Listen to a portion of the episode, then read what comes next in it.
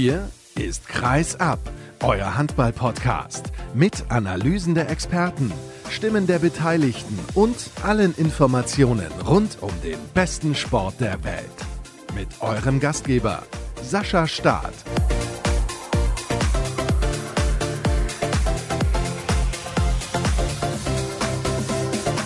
Nächste Woche startet. Und das bedeutet, die nächste Folge von Kreisab steht zur Verfügung. Hallo und herzlich willkommen, schön, dass ihr eingeschaltet habt zu Episode 268 und die ist prall gefüllt mit gleich vier Gästen. Ich begrüße nämlich im zweiten Teil der heutigen Ausgabe, jetzt muss ich gerade nochmal überlegen, Mike Thiele von Sport Deutschland TV beziehungsweise das Zone. Wir sprechen über den VfL Gummersbach, der nicht mehr auf einem Aufstiegsplatz steht, denn die Gummersbacher haben drei ihrer letzten vier Spiele verloren, unter anderem anderem gegen einen Aufsteiger und Tabellenletzten. Darüber müssen wir natürlich sprechen. Und danach spreche ich mit Uwe Just. Er ist der Vorsitzende der HSG Hanau. Es geht in die dritte Liga, denn dort ist eine Aufstiegsrunde geplant und auch das machen wir hier bei Kreisab sehr, sehr gerne zum Thema. Und im Interview der Woche abschließend begrüße ich den Bundestrainer Alfred Gislason, denn in wenigen Tagen steht eine Olympia-Qualifikation für die deutsche Mannschaft auf dem Programm, die so wichtig ist wie selten zuvor. Das ist zumindest zumindest meine Meinung. Ich frage direkt mal meinen Gast Markus Götz von Sky, ob er das ähnlich sieht. Ich grüße dich. Das ist das Wichtige. Servus. Du meinst die Olympia-Quali, ob die wichtig ist. Ja, so wichtig wie nie zuvor meines Erachtens, denn wir sind gerade in einer Phase im deutschen Handball, glaube ich, wo das von immenser Bedeutung wäre. Dass eine Teilnahme an Olympischen Spielen immer wichtig ist, steht, glaube ich, außer Frage. Ich habe aber irgendwie das Gefühl, jetzt ist es noch mal einen Tacken wichtiger.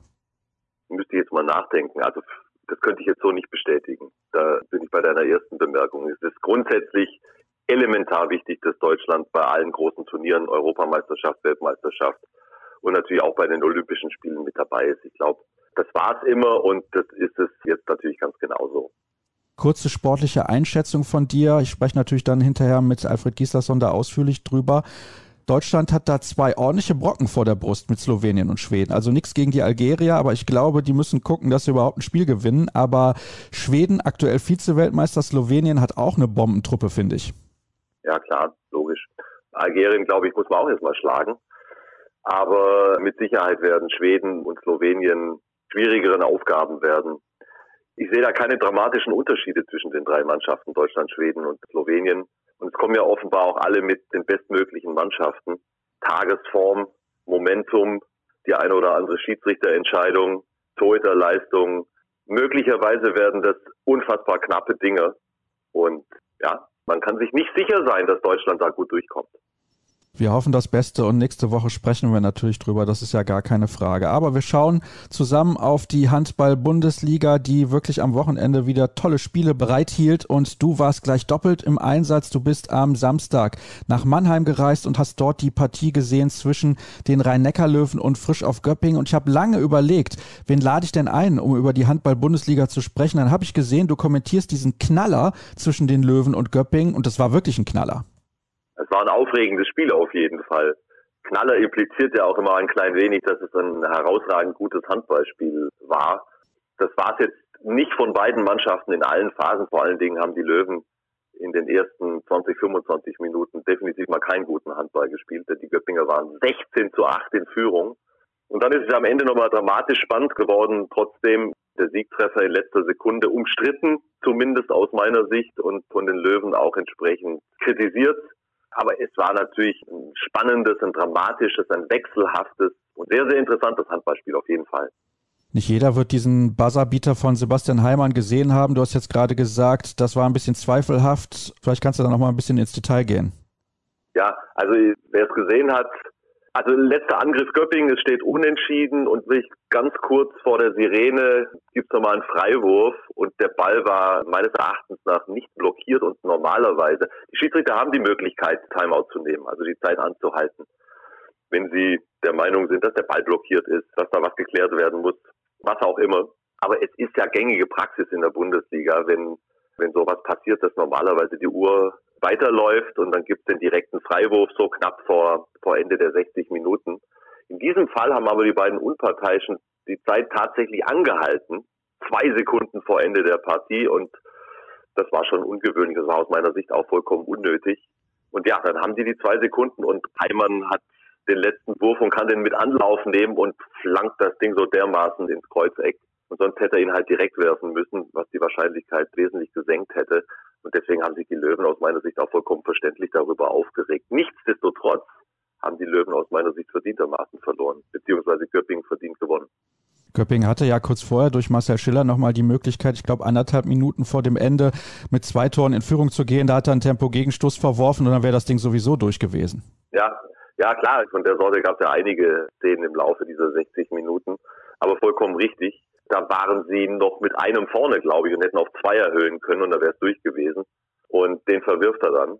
Stimmt trotzdem, ich meine, in diesem letzten Moment haben die Schiedsrichter da einfach eingegriffen. Und das war aus meiner Sicht unpassend und unnötig. Und darüber dürfen sich die Löwen dann auch berechtigterweise aufregen. Aber man muss ja die ganzen 60 Minuten aussehen, also als Außenstehender zumindest. Und da muss man ganz klar sagen, dass die Löwen vor allem in der ersten Hälfte in keiner Art und Weise bereit waren für dieses Spiel.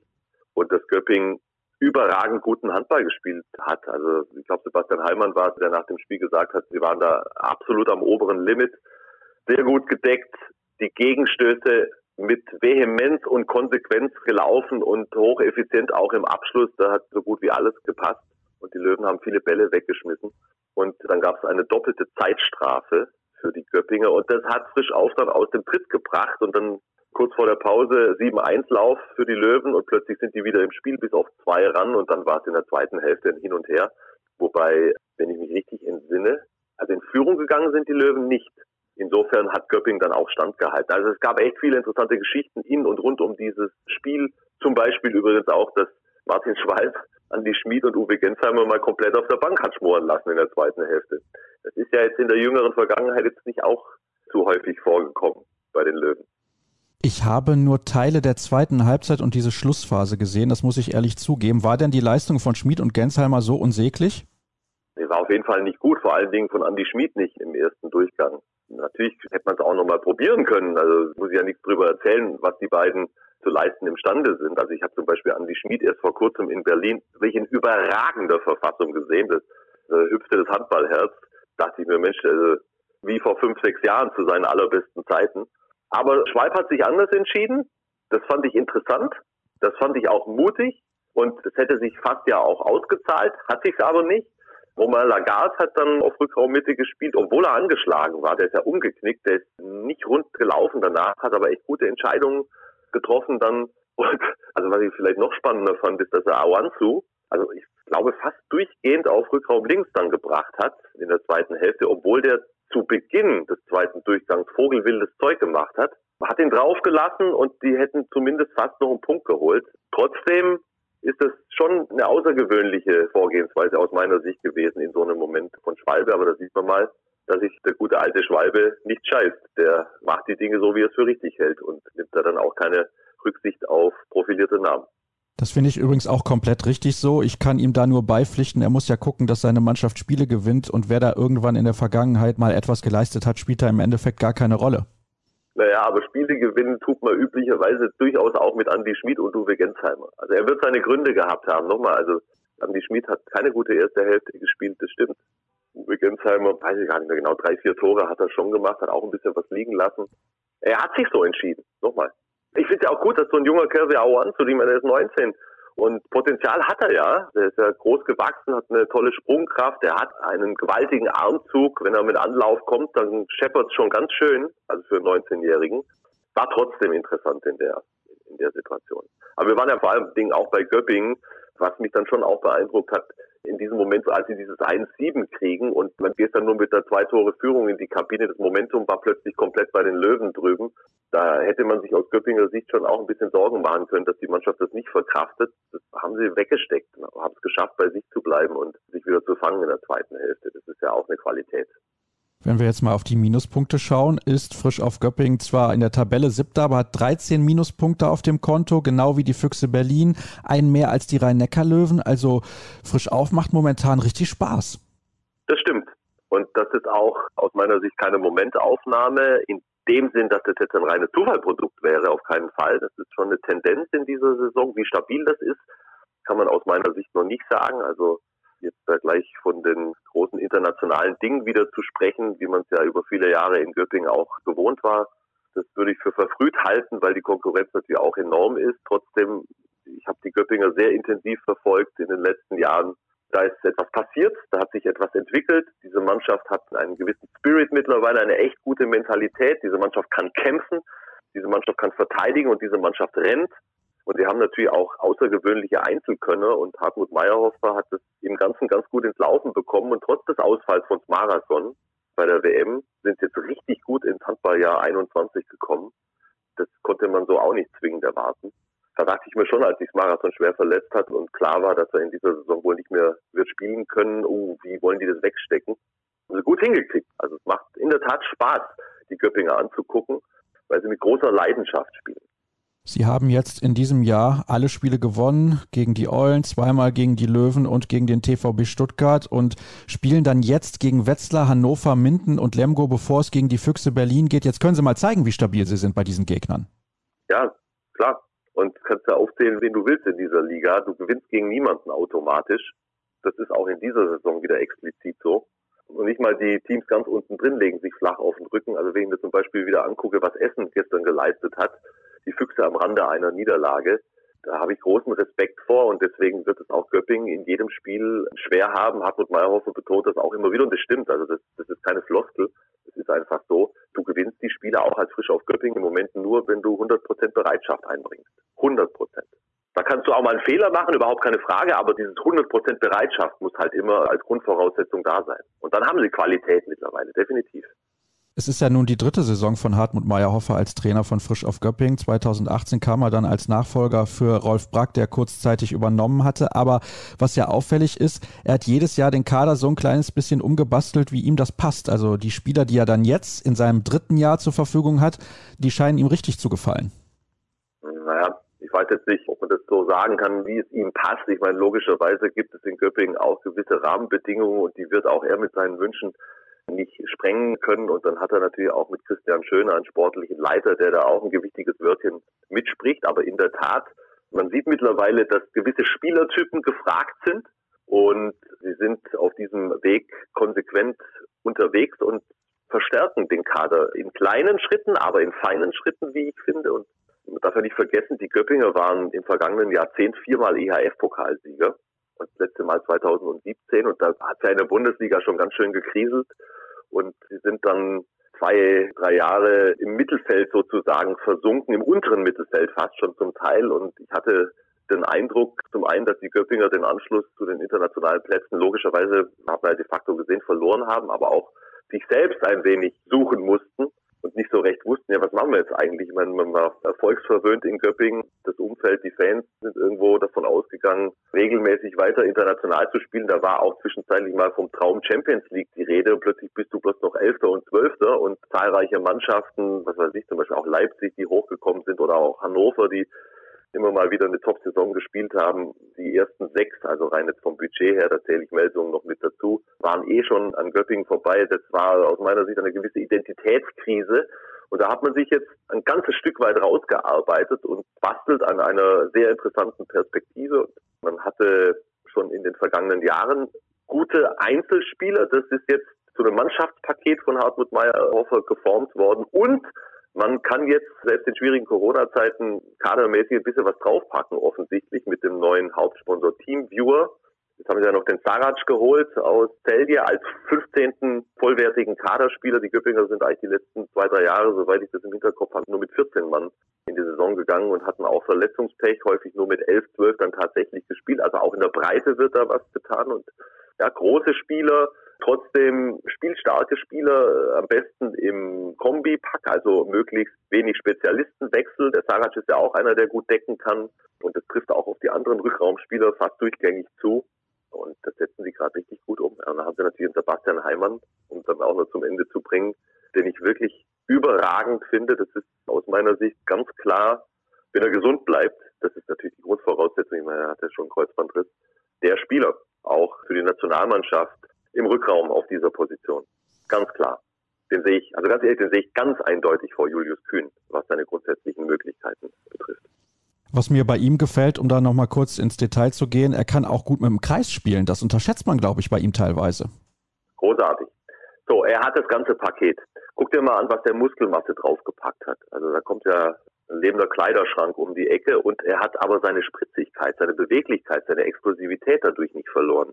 Das ist ja die Kunst, wenn du Muskelmasse draufpackst. Super Sprungkraft, enorme Dynamik, unglaublicher Armzug. Da hat auch gegen die Löwen wieder ein paar rausgefeuert. Sehr beeindruckend. Spielverständnis nimmt gefühlt von Woche zu Woche zu. Und er deckt hervorragend. Also das ist ja keine Notlösung, wenn der im Innenblock steht, sondern der macht das richtig, richtig gut. Und er ist 22 oder 23 bin mir jetzt nicht ganz sicher, aber bei weitem noch nicht im besten Alter für einen Rückraumspieler. Also da ist auch noch Entwicklung zu erwarten. Und ich habe das gerade überhaupt nicht respektierlich in Richtung Julius Kühn gemeint, um das nur mal ganz kurz abzurunden, sondern ich bin einfach begeistert von diesem Sebastian Heimann, der aus meiner Sicht noch mal mehr Möglichkeiten hat. Im Vergleich zum Beispiel zu Julius Kühn. Das war jetzt nur ein Beispiel, weil wir über die deutsche Nationalmannschaft auch gesprochen haben. Also der Heimann, dem traue ich wirklich den ganz großen Weg zu. Wenn er gesund bleibt. Heimann ist 23 Jahre alt, das noch kurz als Ergänzung dazu, habe gerade noch mal kurz nachgeschaut. Dann lass uns mal sprechen über dieses breite Mittelfeld in der Liga, denn du bist von Mannheim dann weitergereist nach Leipzig und ich würde dir gerne zum Beginn dieses Teils der Sendung eine Frage stellen. Wir haben es gerade ausführlich über Frisch auf Göppingen gesprochen. Es gibt da auch andere Mannschaften, Leipzig zum Beispiel halt oder Melsung, auch 19 zu 13 Punkte, momentan nur Zehnter. Wetzlar interessant, der BHC. Wer von diesen ganzen Mannschaften wird denn Sechster? Das fragst du mich jetzt. Ja, das frage ich dich völlig bewusst, weil ich weiß, du wirst jetzt wieder ganz ausführlich antworten und sagen, du kannst das jetzt noch nicht sagen, aber ich hätte gerne mal eine klare Antwort von dir an der Stelle. Die kann ich dir aber nicht geben wir können ja viel daher reden. Jeder, der sich ein bisschen auskennt in der Bundesliga, weiß schlicht und ergreifend, dass die Leistungsdichte elementar eng ist in diesem Bereich. Das ist einfach so. Das ist kein Geschwätz, das ist eine Tatsache und das kannst du nicht vorhersehen und das wird auf jeden Fall dann auch mit Verletzungen zu tun haben, wer da am besten rauskommt. Im Moment, ja, im Moment macht der BHC einen sehr guten Eindruck, im Moment macht Göppingen einen guten Eindruck, aber weißt du, ob das in vier Wochen auch noch so ist? Also ich habe da, ich habe da ich habe da kein klares Gefühl im Moment zu. Deswegen kann ich dir auch nichts dazu sagen. Ich weiß es nicht. Worauf ich hinaus wollte ist, mir macht das unglaublich viel Freude, dass das so ist, dass wir nicht wissen, was passiert in zwei, drei Wochen in der Handball-Bundesliga. Gefühlt kann da jeder jeden schlagen, ich sag mal von Tabellenplatz 4 bis 14. Also zumindest in jeder Etage. Gut, ja, es kann jeder jeden schlagen, haben wir ja auch. Es kommt halt jetzt nicht so häufig vor, dass irgendwie der 19. den zweiten schlägt. Also Kiel und Flensburg geben sich normalerweise keine Blöße gegen die von ganz unten. Aber in den einzelnen Zonen der Tabelle, da kann wirklich jederzeit alles passieren. Und es gibt so viele Sportarten und Ligen, wenn da von Mittelfeldduell die Rede ist, dann das ist jetzt nicht der Burner, der dich vom Sofa reißt. In der Handball-Bundesliga ist es definitiv anders. Das kannst du immer gucken. Also das sind nicht immer die tollsten Spiele, aber da ist immer irgendwas drin. Also was weiß ich, genau wie du gesagt hast. BHC gegen Göppingen, super. Lemgo gegen Leipzig oder wer auch immer aus diesem Bereich. Normalerweise müssten die Erlanger auch da rein, ja, von von ihrer Kaderstärke her. Die Verluste in Hannover waren schon relativ groß. Ich finde auch bei übrigens Lemgo, wenn die komplett sind, darf man ja nicht vergessen, wenn die alles auch noch auf der verletzten Liste haben.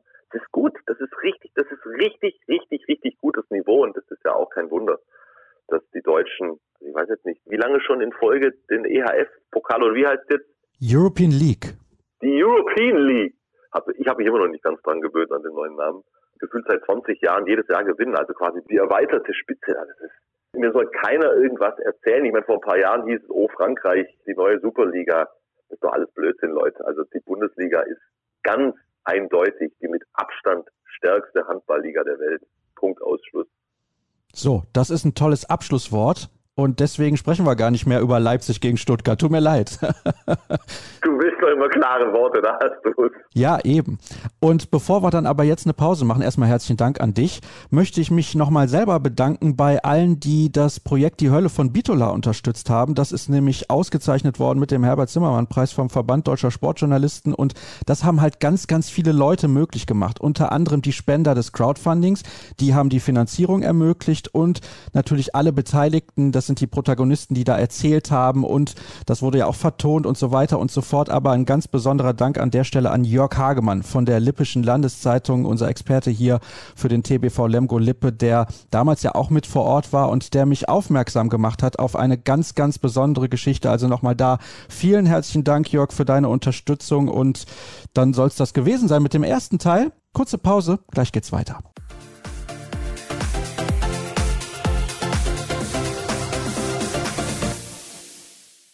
Von der ersten kommen wir zur zweiten Liga und es geht um einen Altmeister, den VfL Gummersbach, der zuletzt nicht mehr überzeugen konnte. Eigentlich super in die Saison gekommen, aber zuletzt gab es drei Niederlagen in vier Spielen. Unter anderem beim letzten, beim TUS Fürstenfeldbruck.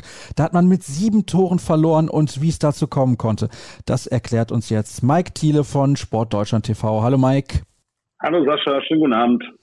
Und an der Antwort merkt ihr schon, wir zeichnen am Sonntagabend auf. Da sind noch ein paar Zweitligaspiele absolviert worden. Unter anderem hat der TUS N Lübecke gewonnen beim HC Elb Florenz und dadurch ist der VfL Gummersbach auf den dritten Platz zurückgefallen aufgrund der schlechteren Tordifferenz gegenüber den Ostwestfalen. Puh, Mike, das ist ordentlich, dass der VfL mittlerweile nicht mehr mehr Zweiter ist. Ja, damit hätte man so im Januar nicht gerechnet, als es dann in die Winterpause ging. Da hätte man eigentlich sehr gut in die Hinrunde gestartet und hat auch sich oben gefestigt auf dem ersten und nachher auf dem zweiten Platz. Und dass jetzt TuS Nettelstedt-Lübbecke tatsächlich nach VfL vorbeigekommen ist, das ist schon wirklich überraschend. Aber anhand der letzten Ergebnisse war das eigentlich abzusehen. Was hat denn deiner Meinung nach in den letzten Wochen nicht mehr so gut funktioniert wie noch in der ersten Hälfte der Saison? Du hast ja gerade schon angedeutet oder wir haben das gesagt, man ist gut reingekommen und hat auch gute Leistungen gebracht, ne? Ja, man hat wirklich sehr, sehr gut gespielt und darf aber nicht vergessen, dass Matze Pude auch in der Hinrunde sehr, sehr stark war. Der hat tatsächlich immer seine 16 bis 18 Paraden im Spiel abgerufen gefühlt, basierend auf einer ordentlichen Deckung und hat dadurch natürlich auch einiges kaschiert, was jetzt so ein bisschen offensichtlicher ist, dass die Deckung doch nicht so gut steht, dass die Lücken da zu groß sind, dass zu viele freie Würfe passieren, auch technische Fehler, die dann gegen Tor resultieren. Das ist schon sehr, sehr eklatant, was da in den letzten Wochen passiert ist. Und Matze Pule auch da leider nicht mehr mit den absoluten Top-Leistungen aus der Hinrunde, aber der möchte ich da jetzt überhaupt gar keinen Vorwurf machen. Er wird ja auch manchmal ganz schön von seinen Vorderleuten im Stich gelassen. Das Erstaunliche ist, und das ist ja sehr, sehr auffällig, dass es so einen Einbruch gibt, seitdem man ins neue Jahr gestartet ist. Da hat man zu Hause gespielt gegen Aue, hat knapp gewonnen, stand es zur Halbzeit unentschieden und es war ein dreckiger Arbeitssieg. Dann hat man in Konstanz gewonnen, auswärts zwar mit sieben Toren, aber auch da haben viele gesagt, die Leistung war nicht gut. Es setzte eine Heimniederlage, völlig überraschend gegen den TV Großwaldstadt, dann knapper Heimsieg gegen Lübeck-Schwartau, aber dann eben diese unfassbare Pleite mit sieben Toren. Ich habe es eben ja schon gesagt, beim TUS Fürstenfeldbruck. Kannst du erklären im Ansatz, wie es zu so einem Einbruch kommen kann, wenn eigentlich vor dem Jahreswechsel mehr oder weniger alles in Ordnung war? Ja, also man hat ja auch noch dieses Unschieden in Dormagen gehabt, so wirklich kurz vor Silvester, das darf man auch nicht unterschlagen und da ging das eigentlich schon so ein bisschen los. Die Leistungen wurden eigentlich hinten raus immer ein bisschen, bisschen schlechter, was natürlich auch daran liegt, dass einem die Wechselmöglichkeiten fehlen. Man darf hier nicht vergessen, Finn Herzig ist lange schon verletzt, fällt seit November aus. Mit Luis Filgratner hatte man eigentlich auch jemanden, wo man sich erhoffte, dass man nach einer ordentlichen Vorbereitung den wieder so ein bisschen langsam aufbauen kann, dass er auch Verantwortung übernehmen kann. Und er hat die Klasse für die zweite Liga zweifellos, aber er ist auch da wieder mit einer neuen OP zurück in die Reha gegangen und ja, es fehlt so ein bisschen an der Breite im Kader. Man hat hervorragende Einzelspieler mit Hermann, Schneider, Bosovic, Santos, den man geholt hat, Wiederson am Kreis und Pula auch im Tor. Aber dahinter wird es dann schon relativ dünn. Und das ist das große Problem. Wenn die Leistungsträger ihre Leistung nicht abrufen können, die man eben von ihnen auch erwartet. Und deswegen hat man sie ja auch geholt. Dann wird es eng und das sieht man jetzt in den Spielen. Da konnten die konstanten Leistungen aus der Hinrunde nicht mehr immer gehalten werden. Deswegen gingen diese Spiele auch verloren. Und man sieht auch in der Abwehr, das ist für mich immer so das Merkmal eigentlich, ob man gut ins Spiel kommt oder eben nicht. Da fehlt so die Aggressivität. Und deswegen glaube ich, sind einige Spiele auch nicht so absolviert worden, weil da auch, ich will nicht sagen, die Grundeinstellung fehlte, aber in der Abwehr holt man sich die Sicherheit, die man dann eben vorne in Tore ummünzen kann. Ich versuche das mal ein bisschen zu interpretieren. Du sagst, die Mannschaft beziehungsweise konkret die Leistungsträger sind überspielt? Ja, ich glaube schon. Ich glaube ja. Also das ist schon ein enormer Druck, der auf ihn lastet. Gerade Tim Schneider, der ja auch in den letzten Jahren nicht immer über die volle Distanz gegangen ist, der muss sie eigentlich jedes Spiel sechs Minuten hoch und runter gehen. Und Alexander Herrmann, wenn er, wenn er dann jetzt mal wieder fit wird, Jetzt natürlich auch noch äh, Worst Case in Fürstenfeldbruck mit einem mehrfachen Bruch im Gesicht. Fällt jetzt auch mehrere Wochen, gar Monate aus. Ich glaube schon, dass da einige Spieler ein paar Pausen gebrauchen könnten, ja. Du hast es jetzt gerade gesagt, Alexander Herrmann wird mit einer schweren Gesichtsverletzung einige Wochen, vielleicht sogar bis Saisonende außer Gefecht sein. Ich sehe da aber noch Restchancen, dass er zumindest nochmal auf die Platte zurückkehrt. Trotzdem, Tim Schneider und Janko Bosovic sind die einzigen beiden wirklich etablierten Kräfte, die man im Rückraum noch zur Verfügung hat in Gummersbach. Das ist absolut richtig. Jetzt mit Lukas Blome natürlich auch jemand, der auf halb rechts für ein bisschen Entlastung für Bosovic sorgen kann, aber das ist auch nicht so einfach wie, man sich das immer immer vorstellt. Er ist eigentlich auch ein gelernter Rechtsaußen und hat die Sache auf halb rechts tatsächlich immer sehr ordentlich gemacht. Aber da kann man auch keine Wunderdinge erwarten. Er plagt sich auch so ein bisschen mit Rückenschmerzen rum. Dann kommt natürlich auch dann alles zusammen. Also so ein, zwei Ausfälle kann man mit Sicherheit kompensieren, aber den VfL trifft jetzt mit Sicherheit auch wieder ganz schön in in der großen Gänze. Und deswegen ist das ein bisschen, bisschen, bisschen schwierig. Jetzt ist es so, hinten dran hat der VfL ja mit seiner Jugendakademie eigentlich einen riesigen Vorteil und auch einige junge Akteure, die wirklich richtig Qualität haben, finde ich zumindest. Und ich kann das ja sagen, weil ich den VfL nun sehr intensiv beobachte in den letzten Jahren und einigermaßen nah dran bin. Ich glaube schon, dass da ein paar Spieler mit dabei sind, die wir auch in den nächsten Jahren in der ersten und zweiten Liga sehen werden. Aber so ein 18-Jähriger wie Julius Fanger, ich meine, der ist natürlich dann bei so einem wichtigen Spiel hoffnungslos überfordert, wenn es zum HSV geht und darum mitzuentscheiden, was in den nächsten Wochen in der Saison des Vereins im Prinzip passiert. Ja, Julius Fanger ist ein herausragendes Talent. Also eins der größten, die wir bei uns im Jugendbereich haben, mit Mathis Häsler, die ja beide ja noch A-Jugend spielen können, aber jetzt schon in der ersten Mannschaft zum Einsatz kommen, wenn auch Mathis ein bisschen sporadischer als Julius. Und für den ist das einfach zu früh. Also der hat schon in einigen Spielen gezeigt, über was für ein Talent er verfügt und auch was er abrufen kann. Aber an so einem Spiel, ich erinnere mal an das Spiel gegen Hamburg, wo er anfangen muss, das kommt für ihn noch ein bisschen zu früh und ich glaube, da ist auch der Druck dann zu hoch und das sollte man auch nicht von ihm erwarten. Also an ihm werden wir noch viel Spaß haben beim VfL Gummersbach, aber das ist jetzt nicht derjenige, der die Kohlen aus dem Feuer holt, sondern das müssen eben die Etablierten machen. Nur da sind auch die Leistungen ich nehme mal Tim Schneider raus, weil der in den letzten Wochen auch immer vorne wegmarschiert und gute Leistungen bringt, aber von den anderen kommt da relativ wenig. Ich erinnere mal an den verworfenen sieben Meter von Raul Santos, der auch durch alle Medien ging. Und ich glaube, wie man einen sieben Meter nicht werfen sollte, darüber könnte man da wirklich ein Buch schreiben. Ja, das ist sicherlich ein bisschen lax gewesen, aber kommen wir mal zu den harten Fakten und die sagen halt aus, der TUS N Lübecke ist mittlerweile Zweiter, ich habe es ja eingangs erwähnt und punktgleich zwar mit dem VfL Gummersbach, allerdings das Momentum ist komplett auf Seiten des Kontrahenten und ich habe momentan nicht das Gefühl, dass Gummersbach zulegen kann. Am Anfang waren sie ja weg zusammen mit dem HSV, also der Rest der Liga ein bisschen enteilt, aber jetzt, wo der TUS punktgleich ist, ja, mein Gefühl sagt mir, die haben jetzt alle Karten in der Hand. Ja, dummerweise sagt mir das mein Gefühl auch. ich muss mich da wirklich auch outen als VfL Gummersbach-Fan eigentlich. Aber Lübeck hat am Anfang der Saison ein bisschen mit Verletzungspech zu kämpfen. Jetzt kommt Florian Baumgärtner, kommt auch wieder auf der halb rechten Seite jetzt mal sporadisch zum Einsatz, hat heute auch gespielt. Der wird da noch ein bisschen für Entlastung auf der halb rechten Seite sorgen können.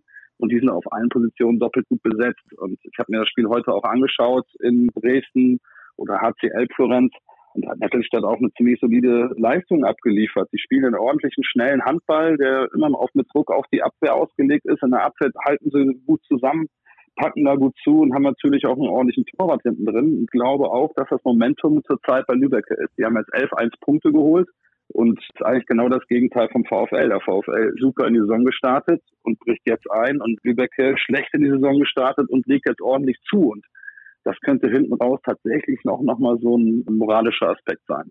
Und der TUS hat vor allem eines, eine sehr, sehr gute Abwehr und wenn ich mich nicht täusche, mit die beste, wenn nicht sogar die beste der Liga. Es kommt natürlich auch immer darauf an, wie viele Spiele man absolviert hat. Und das ist ja in der zweiten Liga wirklich chaotisch. In der ersten Liga ist es nicht groß anders, aber es gibt Mannschaften mit 17 Partien und dann teilweise Teams, die haben schon 21 Begegnungen absolviert. Glaubst du denn, abgesehen jetzt mal vom HSV, weil ich glaube, der HSV ist deutlich stabiler als Lübecke und der VfL Gummersbach. Glaubst du, andere Mannschaften können noch in dieses Aufstiegsrennen eingreifen?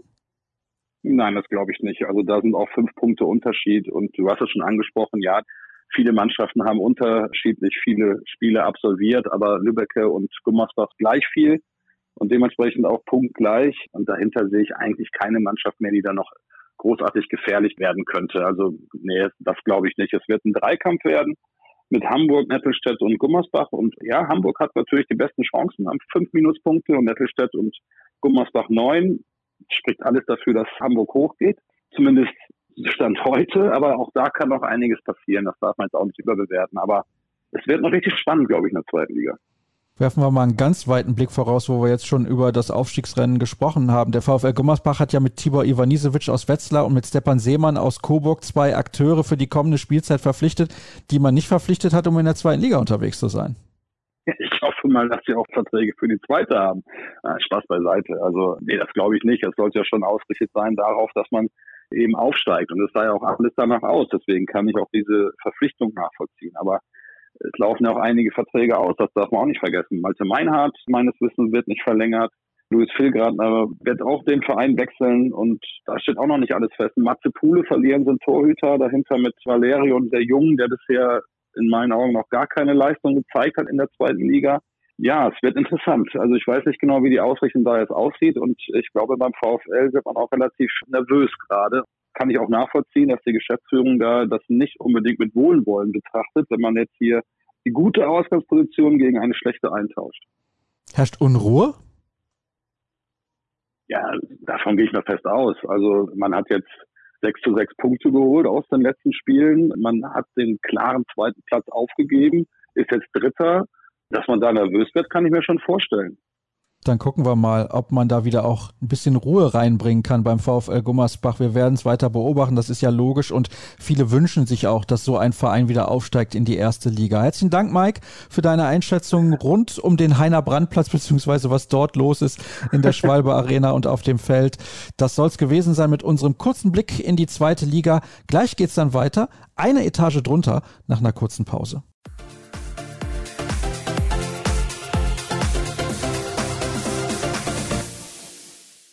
Nach der zweiten Liga kommt die dritte Liga und wir beschäftigen uns mit der möglichen Aufstiegsrunde, die ist angedacht für insgesamt 14 Mannschaften, die daran teilnehmen wollen.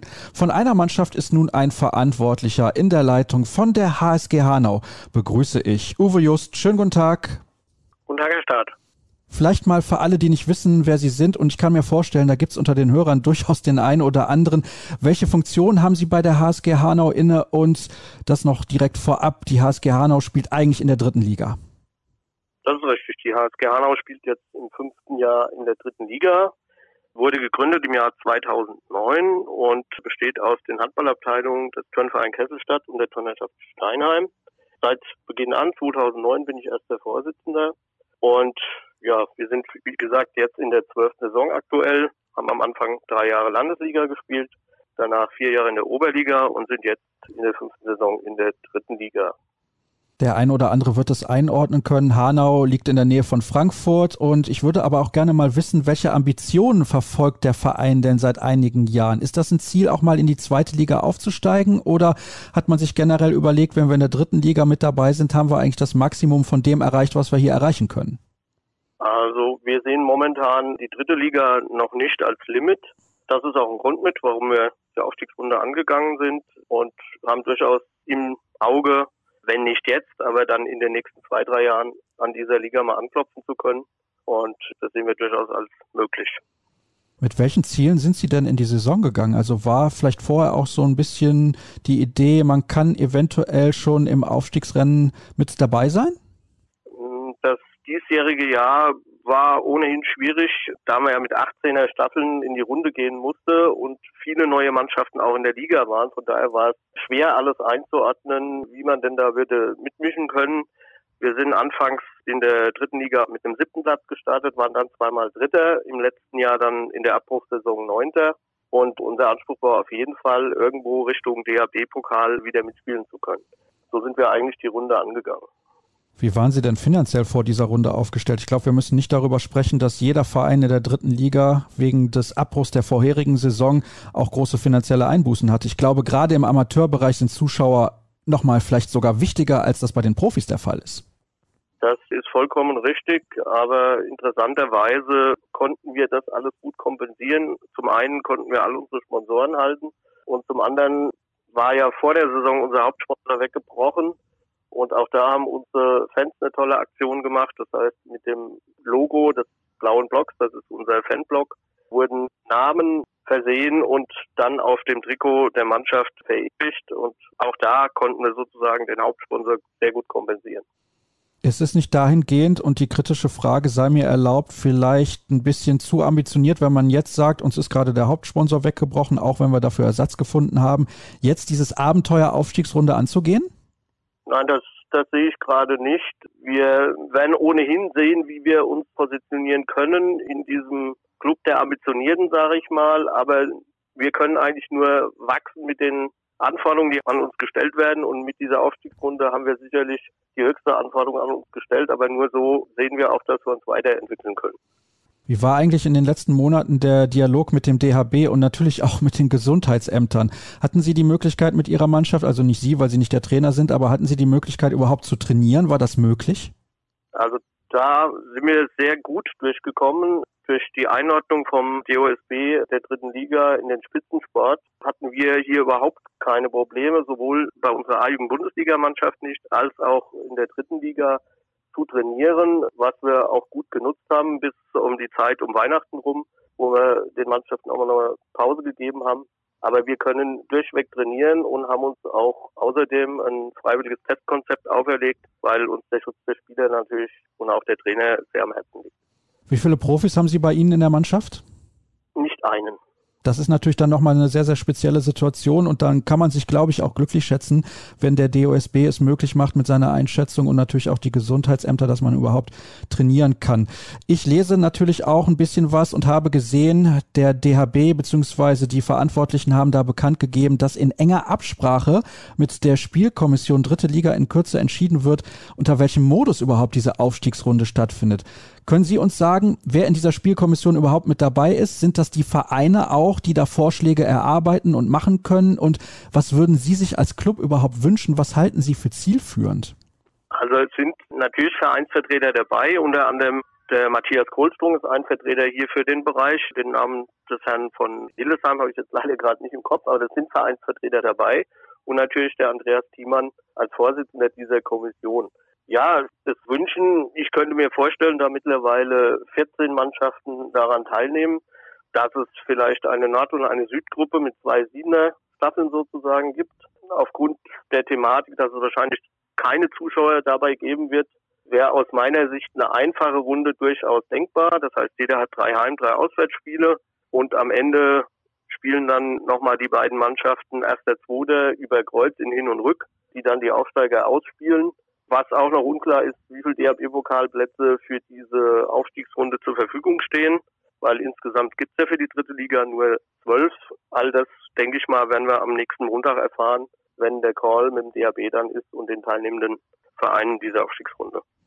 Und das ist natürlich auch der Tag, wo unsere Sendung ausgestrahlt wird. Wir zeichnen dieses Gespräch schon am Freitag auf, das nur zur Information. Aber ich fand es trotzdem wichtig, diese Thematik mal mit reinzunehmen. Jetzt haben Sie gerade schon mehrfach erwähnt, dass der DHB-Pokal anscheinend auch eine sehr, sehr wichtige Bedeutung hat für die Vereine.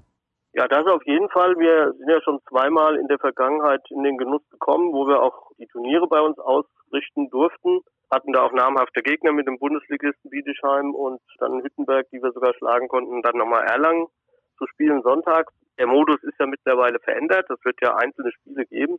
Aber es ist attraktiv, daran teilzunehmen. Und das ist natürlich auch eine Überlegung. Natürlich gibt es auch die Pokalrunde. Aber keiner weiß im Moment halt, wie viele Plätze es da auszuspielen gibt. Aber das ist zumindest schon mal von vornherein ein Teilziel unserer Teilnahme hier an der Aufstiegsrunde. Wenn ich jetzt noch mal ein bisschen kritisch sein darf, also wenn man so eine Aufstiegsrunde jetzt spielt und Sie haben ja gesagt, es gäbe die Option jetzt mit einer einfachen Runde und dann noch mal mit Überkreuz spielen, dann kann man ja relativ schnell, relativ leicht in Anführungsstrichen aufsteigen. Also das sehen Sie dann nicht als Gefahr, dass vielleicht ein Verein auch aufsteigt mit ein bisschen Glück, um es mal so auszudrücken, der eigentlich sportlich gar nicht für die zweite Liga geeignet ist? Ja gut, was heißt Glück? Also ich sag mal, wenn sich jemand auch noch in Überkreuzspielen am Ende dann durchsetzt, dann denke ich mal, kann er da nicht so falsch am Platze sein. Also, denn dann ist er mindestens Zweiter von sieben geworden. Und wenn er dann den Überkreuz anderen schlägt, der da Erster war in zwei Spielen, dann sehe ich das durchaus als gerechtfertigt dann. Halten Sie es denn aus Ihrer Sicht für zeitlich möglich, wenn man sogar eine Doppelrunde spielen würde, oder ist das eher ausgeschlossen und nicht umsetzbar? Also eine Doppelrunde, ich sage jetzt mal in diesen siebener Staffeln möglicherweise, so es die denn gibt, könnte ich mir auch vorstellen. Ich meine, es gibt noch genügend Feiertage dazwischen, wo man gut spielen könnte oder Freitagsspiele, also dass man Freitag, Sonntag spielt.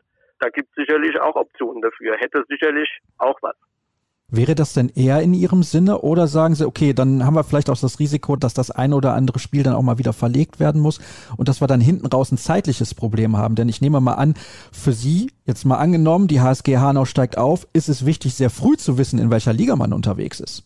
Ja, aber ich sage jetzt mal, ich sehe durchaus noch den 30.06. Ich glaube, das Ziel war, Mitte Juni damit durch zu sein und wahrscheinlich einen Puffer zu legen, nochmal von zwei Wochen zum 30.06. Und das würde ich jetzt nicht als kritisch ansehen. Also das sehe ich nicht als Risiko. Was wäre denn ja dann vorne raus im Prinzip das, was Sie so anpeilen? Wie ist da der Kontakt auch jetzt mit anderen Mannschaften beziehungsweise Vereinen? Halten Sie das für wahrscheinlich, dass wir vielleicht sogar noch im April Spiele in der dritten Liga sehen? Man braucht ja auch ein paar Wochen Vorbereitung. Ich nehme an, dass nicht jeder Verein auch ständig trainieren kann. Ich weiß nicht, wie das in den einzelnen Orten beziehungsweise Bundesländern dann auch immer geregelt ist. Also in der letzten Sitzung mit dem DAB hieß es, dass Mannschaften gemeldet hätten für diese Aufstiegsrunde, die derzeit nicht trainieren könnten. Ich halte es also aus Fairnessgründen schon mal zumindest für gegeben, dass wenn man eine siebener Gruppe hat, das heißt, da wird ja am Wochenende immer einer spielfrei sein, dass auf jeden Fall die Mannschaft, die noch nicht trainieren konnte, eine Woche später in die Runde einsteigt. Und die Zielgröße im Moment ist, das Wochenende nach Ostern mit dieser Runde zu beginnen. Es sei denn, es würde am Montag da nochmal was anderes kommuniziert. Das ist sehr, sehr interessant, diese Information. Ostern ist, glaube ich, am 1. April-Wochenende. Da kann ich mich jetzt natürlich auch vertun, aber allzu viel Zeit bleibt dann ja nicht mehr. Das ist richtig. Das wäre dann das Wochenende am 10. und 11. April. Das war mal so eine, eine, eine Zielgröße. Ob es dabei jetzt bleiben kann, kann ich natürlich, kann ja diese Sitzung am Montag nicht vorweggreifen. Das wird man dann sehen. Also wir haben, muss ich jetzt mal sagen, das Glück, wie gesagt, dass wir trainieren können. Und ich wünsche natürlich allen anderen auch, dass sie alsbald dann ins Training wieder einsteigen können. Was haben Sie denn so für ein Gefühl aus den Gesprächen mitgenommen mit den anderen Vereinen? Spürt man da auch ein bisschen so eine Sehnsucht, dass es bald endlich wieder weitergeht? Ja, natürlich. Also es ist ganz klar, es sind ja verschiedene Gemengelagen auch. Man hatte auch gewisse Verpflichtungen gegenüber Sponsoren und auch unter diesen Aspekten ist es sicherlich ratsam, dass ein Rundenspielbetrieb in irgendeiner Form, sei es jetzt in der Pokalrunde oder Aufstiegsrunde, zustande kommt. Ich glaube, das ist auch ein, ein ganz wichtiges Zeichen, was den Vereinen auch hilft in der Kommunikation gegenüber ihren Sponsoren. Was ist denn für Sie in dieser Spielzeit, also die im Prinzip gar nicht stattgefunden hat, eigentlich das größte Problem, die größte Sorge? Es gibt viele Vereine, die klagen über Mitgliederschwund, weil gerade auch im Unterbau nicht gespielt werden kann. Ich weiß nicht, wie das genau in der Vereinsstruktur bei der HSG Hanau aussieht. Haben Sie auch eine zweite und eine dritte Mannschaft? Wie ist das bei Ihnen? Also wir haben eine zweite Mannschaft, die jetzt in die Oberliga gerade aufgestiegen ist, bislang noch kein einziges Spiel machen konnte. Die Jungs sind total heiß. Und auch diese Mannschaft haben wir für die Aufstiegsrunde zur dritten Liga angemeldet. Ich sage jetzt einfach mal, nicht aus Jux und Dollerei, sondern A, weil wir es können. Wir sind der einzige Verein in Hessen, der jetzt an dieser Aufstiegsrunde zur zweiten Liga teilnimmt. Und wir sind halt auch der einzige Verein in Hessen, der eine zweite Mannschaft in der Oberliga hat, neben Melsungen, die auch für diese Aufstiegsrunde natürlich melden, weil die sicherlich auch mal sehen müssen, dass sie ihre zweite Mannschaft nochmal eins höher bekommen in die dritte Liga. Und ja, zusätzlich haben wir eine dritte Mannschaft in der A-Klasse. Da passiert natürlich im Moment nichts. Auch im Jugendbereich ist das leider so. Aber wir haben verschiedene Angebote auch gemacht, insbesondere Online-Angebote, Mitmach-Trainingsangebote. Wir haben Neujahrsempfang virtuell gemacht für unsere Jugendlichen. War jetzt gerade ein Bericht auf Handball World. Auch da, das ist alles sehr, sehr gut angekommen. Wir bemühen uns halt alle mitzunehmen, inwieweit es am Ende des Tages möglich sein wird muss man sehen, aber bislang sind wir da sehr gut durchgekommen. Haben Sie denn den Eindruck, dass Sie die Jugendlichen ausreichend mitnehmen oder gibt es dann schon den einen oder anderen, der sagt, ich konnte mich jetzt quasi ein Jahr nicht bewegen, ich habe keine Lust mehr? Also in der Form ist das bisher, soweit ich weiß, noch nicht an uns angetreten. Wo wir sicherlich dann auch verstärkt wieder ran müssen, ist bei der Neugewinnung, gerade bei den, bei den Jüngsten über Schulen und so weiter, das wird eine unserer Hauptaufgaben sein, denn die HSG Hanau ist von jeher ein Verein, der ganz stark auf die Jugend setzt und wir haben auch schon den einen oder anderen erfolgreichen Spieler durch unsere Jugend geschleust bis hin zum aktiven Bereich, der ein oder andere, der sogar in der Bundesliga spielt. Dann drücke ich Ihnen die Daumen, dass das alles so funktioniert, wie Sie sich das vorstellen und die dritte Liga auch endlich wieder Handball spielt. Das soll es gewesen sein mit unserem Blick auf die Aufstiegsrunde und was da alles so passieren könnte. Nochmal Entschuldigung, wir haben dieses Gespräch, wie gesagt, am Freitag bereits aufgezeichnet. Heute im Laufe des Tages beziehungsweise eher in Richtung Abend soll dann dieses Gespräch stattfinden und morgen gibt es dann wahrscheinlich offizielle Informationen, was das angeht. Letzte Pause in der heutigen Ausgabe und gleich gibt es dann noch das Interview Interview der Woche.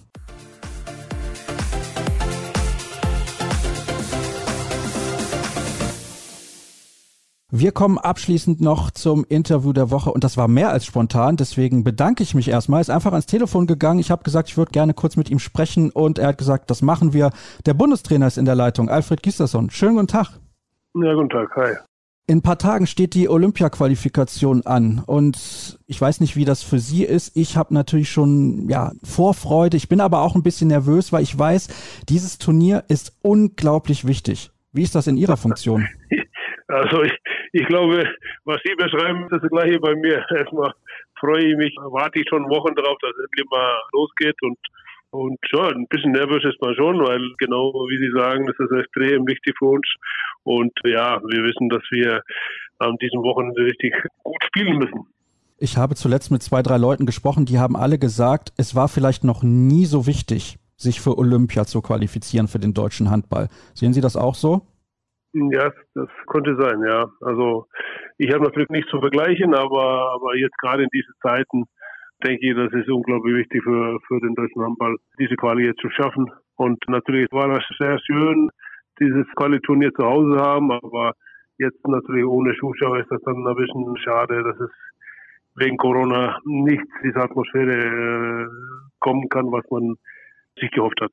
Ja, das ist nach wie vor ein großes Problem und ein Thema, das sich leider immer wiederholt. Hatten Sie denn eigentlich den Eindruck in Kairo, dass das die Leistung der Mannschaft irgendwie beeinflusst hat, dass keine Zuschauer dabei sind? Nein, das glaube ich nicht. Aber letztendlich als Sportler wird es immer viel schöner, eine volle Halle zu haben. In Kairo wird das, ja, gerade hätte man gegen, oder die Mannschaften gegen Ägypten gespielt hätten, wir hätten natürlich dann eine Riesenmenge Leute gegen sie gehabt, aber natürlich eine volle Max-Schmeling-Halle wäre von der Atmosphäre her ganz anders. Jetzt haben wir alle gesehen, welche Spieler wieder auch mit dabei sind, unter anderem Henrik Pekler oder Fabian Wiede, um nur mal zwei zu nennen. Wie sehen Sie denn den Kader aktuell aufgestellt? Sind Sie zufrieden mit der Form Ihrer Spieler? Ja, schwer zu sagen. Nicht alle haben jetzt durchgehend gut gespielt in den Vereinen.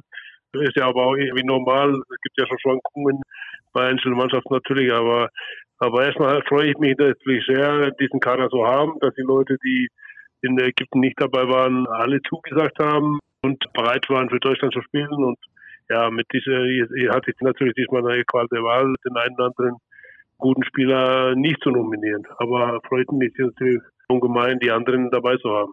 Wo sehen Sie denn für sich persönlich in diesem Kader momentan die größten Baustellen oder Probleme oder haben Sie irgendwo spezielle Sorgen? Nein, nicht. Also erstmal werden wir höchstwahrscheinlich ja, große Vorteile gegenüber unserer eigenen Mannschaft im Vergleich, was wir abwehrmäßig hatten in Ägypten. Und auch wenn da wir gute Spieler dabei hatten, dann haben wir mehr Erfahrung und auch mehr Qualität sicherlich in der Abwehr. Und der eine oder andere Angriffsspieler kommt natürlich auch dazu. Und die meisten sogar, oder nicht meistens, sogar alle, die, die jetzt dazukommen, sind auch Spieler, die beides Angriff und Abwehr spielen. Also wir müssen halt in diesen fünf Trainingstagen müssen wir halt die Abwehr wieder zusammenkriegen. Das, das war auf einem ganz deutlich höheren Niveau, als wir im äh, Januar hatten. Und ja, und, und, und die Leute, die dazukommen, einzuarbeiten, müssen wir einarbeiten in das, was wir angriffsmäßig gemacht haben. Wenn wir jetzt nochmal zurückblicken auf die Weltmeisterschaft, da gab es ja auch dieses, ich nenne es jetzt mal Experiment mit der 5-1-Deckung. Ist dieses Experiment gescheitert? Konzentrieren Sie sich jetzt in den wenigen Trainingstagen, die Sie haben, vor diesem Qualifikationsturnier erstmal nur auf die 6-0-Deckung? Nein, das Experiment war natürlich einfach, uns fehlten ein bisschen die Leute, um 5-1 richtig gut zu spielen. Also wir hatten eigentlich nur den Fehlerhaber, der da hinten Mitte gut mit klar kam. Leider hat er schon extrem bei diesen zwei Spielen gegen Spanien und gegen Ungarn schon nach 10 Minuten arge zwei Minuten Probleme aber wir können mit den Kader, die jetzt haben, kann man eigentlich schon zurückgreifen auf die 3-2-1-Abwehr, die gerade die in Kiel sagen wir, ein Jahrzehnt gespielt wurde oder mehr. weil die Kieler dabei sind, aber eine 5-1 ist immer noch möglich und 6-0 sowieso. Dann kommen wir mal kurz zu den Gegnern. Jetzt haben wir über die eigene Mannschaft gesprochen. Oder eine Frage habe ich dann noch. Ich glaube, das ist auch sehr interessant für alle Hörer. Bleibt es denn bei der Variante Andreas Wolf 1a Torhüter, Yogi Bitter 1b und Silvio Heinevetter 1c? Haben Sie da schon eine Entscheidung getroffen? Das werden wir sehen erstmal, wenn wir da alle zusammen sind. Gut, dann können wir jetzt über die Gegner sprechen. Das wollte ich ja sowieso tun. Schweden, Algerien und Slowenien. Ich glaube, Algerien, ohne da irgendjemandem zu nahe treten zu wollen, ist definitiv der Außenseiter. Aber Schweden hat eine fantastische Weltmeisterschaft gespielt. Zunächst mal ein paar Worte von Ihnen über Schweden. Eine sehr schnelle Mannschaft, technisch starke Mannschaft. Vielleicht fehlt ein bisschen die Physis. Ist das der Vorteil der deutschen Mannschaft gegenüber Schweden? Na, das sehe ich nie so. Also ich denke nicht, dass Schweden die Physis fehlt. Also die haben eine sehr gute Abwehr, sehr starke Abwehr mit, mit drei richtig guten, mindestens drei bis vier richtig guten Innenblockspielern, also die alle sehr erfahren sind.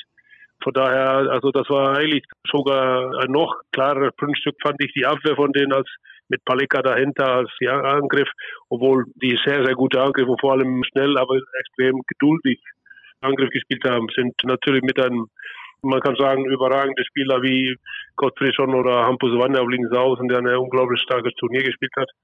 Gottfriedson eigentlich der beste Spieler der WM. Ja, und jetzt kommt Eckberg auf rechts außen dazu, einer der besten rechts außen auf der Welt. Und, ja, aber sonst in die Breite sind die sehr gut besetzt mit Lagergren auf halb rechts zum Beispiel oder oder Karlsburger, der sehr gut jetzt in Lemgo spielt, dahinter klar und, und ein paar andere. Also die sind auch in der Breite gut besetzt und mit drei sehr guten Kreislaufern. Ist das ein klassisches 50-50-Spiel, die Tagesform entscheidet gegen Schweden? Na, das denke ich schon. Das denke ich schon. Die als Vize-Weltmeister weiß man, dass man da sehr gut spielen muss, um die zu schlagen. Wie kann man denn die Schweden schlagen? Ist der Schlüssel, sie dazu zu zwingen, aus dem Rückraum dann zu werfen? Weil sie haben bei der WM wirklich, Sie haben das gerade ja auch gesagt, sehr geduldig gespielt und immer wieder versucht, über Durchbrüche zum Erfolg zu kommen. Aber die Quote aus dem Rückraum bei den Schweden war nicht so gut. Naja, also wie man das schlagen wird, können Sie darüber sprechen, aber ich nicht offiziell vor dem Spiel stattfindet.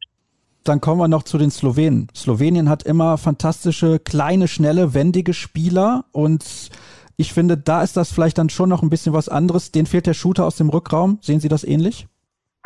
Ja, die haben das die letzten Jahre eigentlich immer so gespielt. Also die Spielweise von denen kann man sagen, dass die gar keinen Shooter aus dem Rückraum brauchen. Erstmal haben die ein paar sehr gute Kreisläufer, die auch Gerüchte abstellen, äh, gute Torhüter, aber vor allem das spielen die teilweise mit, wo wir sagen können, mit drei Mittelleuten. Bombasch ist sicherlich der Mittelmann Nummer eins, aber mit ihm haben die sicher Zarabec und Stas Kube, zwei Weltklasse Mittelleute mit einer spielerisch sehr starken Zollenes auf Halbrechts und einer der weltbesten Sechsaußen mit Blaschianz, der nicht nur rechts außen spielt, sondern auch auf halb rechts spielt und die sehr, sehr viele Taktiken auch noch spielen, wo er über die Mitte kommt und Mann gegen Mann auf den Innenblock kommt, weil er einfach, also, er war zum Beispiel in seinem Jahrgang U21 Weltmeister, war in, in ihm als bester Halbrechter. Also, das ist eine, also, eine sehr, sehr gute Mannschaft, spielerisch überragend und sehr, sehr abgezockt. Ich habe jetzt eben schon gefragt, wie man die Schweden schlagen kann. Da haben sie gesagt, da wollen sie nicht drüber sprechen, kann ich natürlich auch verstehen. Ist vielleicht der Schlüssel gegen Slowenien dann in der Abwehr vor allem geduldig zu bleiben, damit eben diese Spieler nicht diese Lücken bekommen? Oder spielt man dann da vielleicht sogar besser doch eine 5-1 gegen? Also ich bin da ein bisschen unschlüssig, ehrlich gesagt. Ja, das konnte hier von mir aus sein. Das werden wir sehen, was wir da gegen die decken. Aber, aber die haben zum Beispiel ihre Bingsausen alle drei, die die normalerweise in Kader haben, sind außen, die auf fünf decken, damit die, die Mittelleute, ob Bombac oder Sarabec oder wer auch immer, dass die ihnen in Abwehr feststecken können, weil die sehr gut auch die Gegenschüsse laufen. Und deswegen ist auch Jans so ein wichtiger Spieler für die, weil wenn die Bank auf der Links-Center-Seite ist, dann spielt der sehr oft auf der 2, dass die Mittelleute von der Außen-Rechtsposition die Gegenstöße spielen können. Dann sind wir mehr oder weniger durch. Eine Frage habe ich aber noch zum Abschluss. Was macht Sie denn optimistisch, dass sich das DHB-Team für Olympia qualifiziert? So, wir haben natürlich eine sehr gute Mannschaft. Wir sind zu Hause und wir haben natürlich jetzt kommen die Rückkehrer, und, aber es geht um Olympische Spiele, das geht um dahin zu kommen und da muss man halt richtig gut spielen und man muss es verdienen, zu Olympia zu gehen und das ist das, was wir vorhaben. Aber optimistisch macht mir natürlich, dass alle wieder an Bord sind. Sehr gut. Dann nochmal vielen Dank, dass das so kurzfristig geklappt hat. Und wer nochmal vorbeischauen möchte auf unseren sozialen Kanälen, der kann das tun unter facebook.com slash kreisab bei Twitter, at kreisab.de sowie bei Instagram unter dem Hashtag und Accountnamen kreisab. Das war's für diese Woche. In sieben Tagen hören wir uns wieder. Tschüss.